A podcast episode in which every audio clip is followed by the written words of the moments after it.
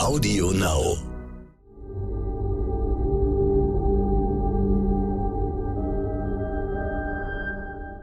Es ist Dienstag, der 28. Juni. Hallo und herzlich willkommen zum Stern-Podcast Ukraine die Lage mit Carlo Masala, dem Militärexperten und Politikprofessor von der Bundeswehr-Universität München und mit mir, Stefan Schmitz, aus dem Hauptstadtbüro von Stern und Kapital. Reden wollen wir über die Ukraine, die war ja gerade das wesentliche Thema auf dem Gipfel der G7-Staaten, die versprochen haben, das Land so lange wie nötig zu unterstützen. Herr Masala, was glauben Sie, was ist ein solches Versprechen wert? Naja, zumindest in der jetzigen Situation ist das Versprechen relativ viel wert. Die Frage ist halt nur, was heißt das konkret mit der Unterstützung. Also wir haben ja noch immer ein Tabu bei zum Beispiel äh, der Lieferung von Kampfpanzern. Bleibt dieses Tabu aufrechterhalten oder nicht? Also die Frage ist, was, was versteht man genau unter Unterstützung? Und das ist etwas, was sich in den nächsten Wochen halt nochmals äh, zeigen wird, inwieweit das über das hinausgehen könnte möglicherweise, wo wir gerade sind mit der Unterstützung der Ukraine. Es zeichnet sich ja jetzt schon ab, dass die USA offenbar bereit sind, auch äh, Luftabwehrwaffen zu liefern, die weiter reichen als das, was sie bisher geliefert haben. Äh, der britische Premier Johnson hat den Kampf gegen Putin zumindest indirekt mit dem gegen Hitler verglichen. Da zeigt sich doch, dass irgendwie offenbar sich die Erkenntnis durchsetzt, dass man mehr tun muss, als man bisher getan hat.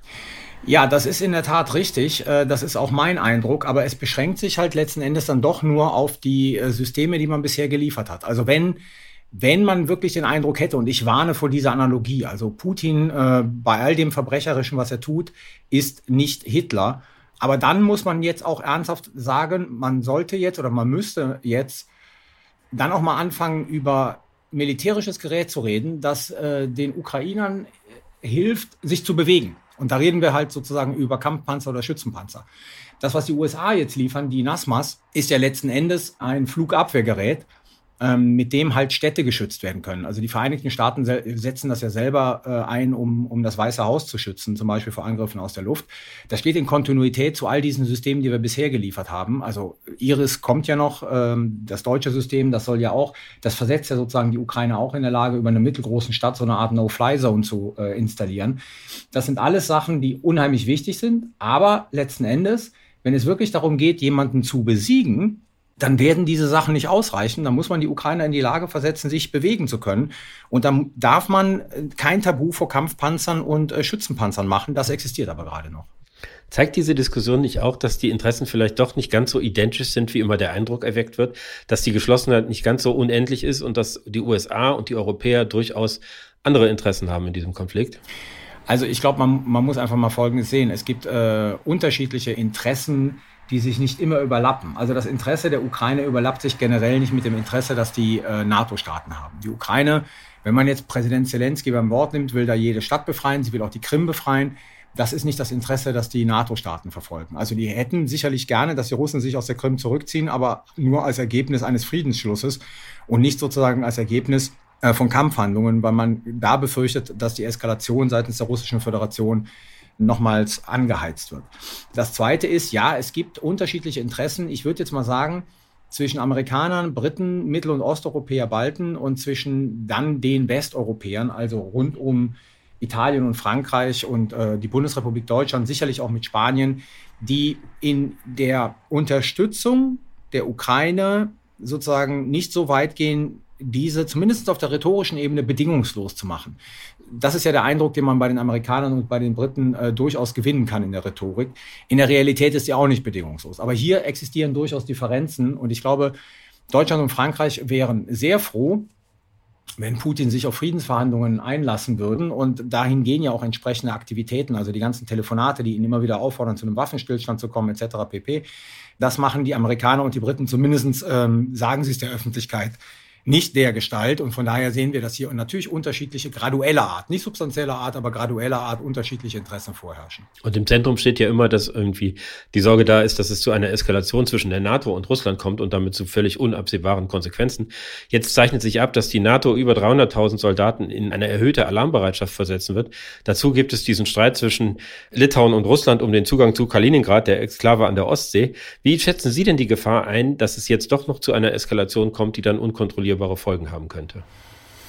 Also diese erhöhte Alarmbereitschaft, die für diese 300.000 Männer und Frauen äh, existieren wird, die man in Madrid verkünden wird, das ist ja im Rahmen generell äh, der Stärkung der Verteidigung äh, des NATO-Bündnisgebietes. Das würde ich jetzt mal losgelöst von dem Litauen-Fall sehen. Ich sehe momentan einfach nicht die Möglichkeiten der Russischen Föderation, hier gegenüber Litauen wirklich militärische Maßnahmen zu ergreifen. Jetzt kann man natürlich reden, ja, Mittelstreckenraketen, aber das sind so singuläre Ereignisse, die würden nicht zu dem Ziel führen, das die Russen gerne hätten, nämlich dass die Litauer diese Umsetzung des Embargos, das sie äh, angekündigt haben, jetzt sein lassen. Und für eine großflächige militärische Operation gegen Litauen im Sinne konventioneller Angriff, da sehe ich momentan nicht die russischen Kräfte. Also die Russen sind so gebunden in der Ukraine und haben so, solche Probleme auch in ihren militärischen Operationen in der Ukraine, dass ich nicht sehe, dass man plötzlich in der Lage ist, eine substanzielle zweite Front zu eröffnen. Sie haben es angesprochen, dass die äh, auch die militärischen Möglichkeiten Russlands ja irgendwie beschränkt sind und äh, bis an die Grenze genutzt werden. Jetzt planen die G7 auch Sanktionen gegen die russische Rüstungsindustrie und deren Lieferketten. Glauben Sie, dass das Einfluss auf diesen Krieg haben kann? Also dass das die Militärmaschine irgendwie behindern wird, wenn es zu diesen Sanktionen kommt? Nein, ich glaube nicht, dass das Einfluss auf die jetzige Operationsführung hat, weil letzten Endes das, was die Rüstungsindustrie produziert, auch in Russland, das dauert erstmal lange, bis sie sozusagen Gerät auf den Hof kriegt. Ähm, und das Zweite ist, ich glaube, diese Sanktionen gehen eher in Richtung Schwächung des russischen Militärs auf lange Sicht. Weil da geht es natürlich auch um Produktionen, die erst noch gemacht werden, also neue Generationen von Waffensystemen, in denen viel, viel mehr westliche Technologie verbaut ist, etc pp. Und da geht es, glaube ich, darum, das russische Militär so weit zu schwächen, dass es auch zukünftig nicht in der Lage ist, oder nicht auch, sondern dass es zukünftig nicht in der Lage ist, großflächige konventionelle Angriffe gegen irgendeinen seiner Nachbarn äh, zu führen. Wir haben ja aktuell gesehen, dass die Russen zwar langsam vorankommen in der Ukraine, aber sie scheinen ja voranzukommen. Die ukrainischen Behörden haben jetzt die Bürger von Lysychansk aufgefordert, die Stadt zu verlassen, die letzte Großstadt, die äh, im Donbass noch von der Ukraine kontrolliert wird. Wie viel Zeit bleibt der Ukraine, um da das Blatt zu wenden? Die Frage ist sozusagen, wann kommen all diese Systeme an, die man den Ukrainern versprochen hat. Und davon wird es abhängen, das Blatt zu wenden. Ich glaube, so wie die Ukrainer jetzt ausgerüstet ist, sind, werden sie es nicht in, schaffen, sozusagen im Donbass ihre Stellungen zu halten. Also das ist jetzt eine Frage von Wochen, vielleicht von Monaten. Wir haben ja gesehen, wie lange die, der Kampf um Severodonetsk äh, gedauert hat. Das kann sich jetzt sozusagen in dieser Zwillingsstadt wiederholen. Die Ukrainer werden im August, wenn sie eine Großoffensive planen, glaube ich, diese eher im, im Süden machen, um dort im Süden den Russen Territorium abzugewinnen, abzuringen. Ich glaube, letzten Endes muss man sehen, die, die Schlacht um Donbass ist nicht verloren. Soweit würde ich nicht gehen. Sie wird noch lange dauern, aber sukzessive wird die russische Föderation in, in der Lage sein, den Donbass komplett einzunehmen. Und da kommen wir wieder zu dem entscheidenden Punkt hinzu. Angesichts der Übermacht der Artilleriesysteme, die die russische Föderation da hat, dass der Ukraine die Munition für ihre eigenen Artilleriesysteme ausgeht. Natürlich kommen jetzt die modernen westlichen Artilleriesysteme hin, die den, die den russischen überlegen sind. Aber das ist natürlich eine begrenzte Stückzahl. Das heißt, man bräuchte alles. Man bräuchte die alte ukrainische Artillerie, also sowjetischer Bauart, man bräuchte die modernen Geräte. Dann wäre man in der Lage, sicherlich diesen Kampf noch lange fortzuführen. Aber die sind halt erst im Zulauf. Also es sind erst die ersten Systeme da, die werden eingesetzt. Was man hört, sehr erfolgreich eingesetzt, aber letzten Endes sind sie in ihrer Anzahl zu wenig, um hier diesen russischen Vormarsch zu stoppen. Wenn das die militärische Lage ist, was bewegt denn dann Ursula von der Leyen, die EU-Kommissionspräsidentin, dazu zu sagen, sie sei der festen Überzeugung, dass Putin diesen Krieg gar nicht mehr gewinnen könne? Naja, kommen wir auf das alte Problem zurück. Was heißt denn jetzt hier gewinnen? Ja, also was heißt gewinnen? Ist das die Einnahme des Donbass? Ist das sozusagen ähm, der Donbass, die Landbrücke plus die Krim? Geht es vielleicht sogar noch, äh, wie Roland Carter gemutmaßt hat, kann es sogar noch mal einen Überraschungsangriff auf Kiew geben? Werden die Kräfte da formiert? Die Frage ist ja immer, und das ist das ganze Problem bei der Frage, wer darf gewinnen, wer darf nicht verlieren und so weiter und so fort. Wie definieren wir diese Sachen? Und das wird ja bewusst vage gehalten, weil am Ende des Tages will ja jeder dastehen und sagen, seht ihr, ich habe es doch gesagt, die Russen können diesen Krieg nicht gewinnen.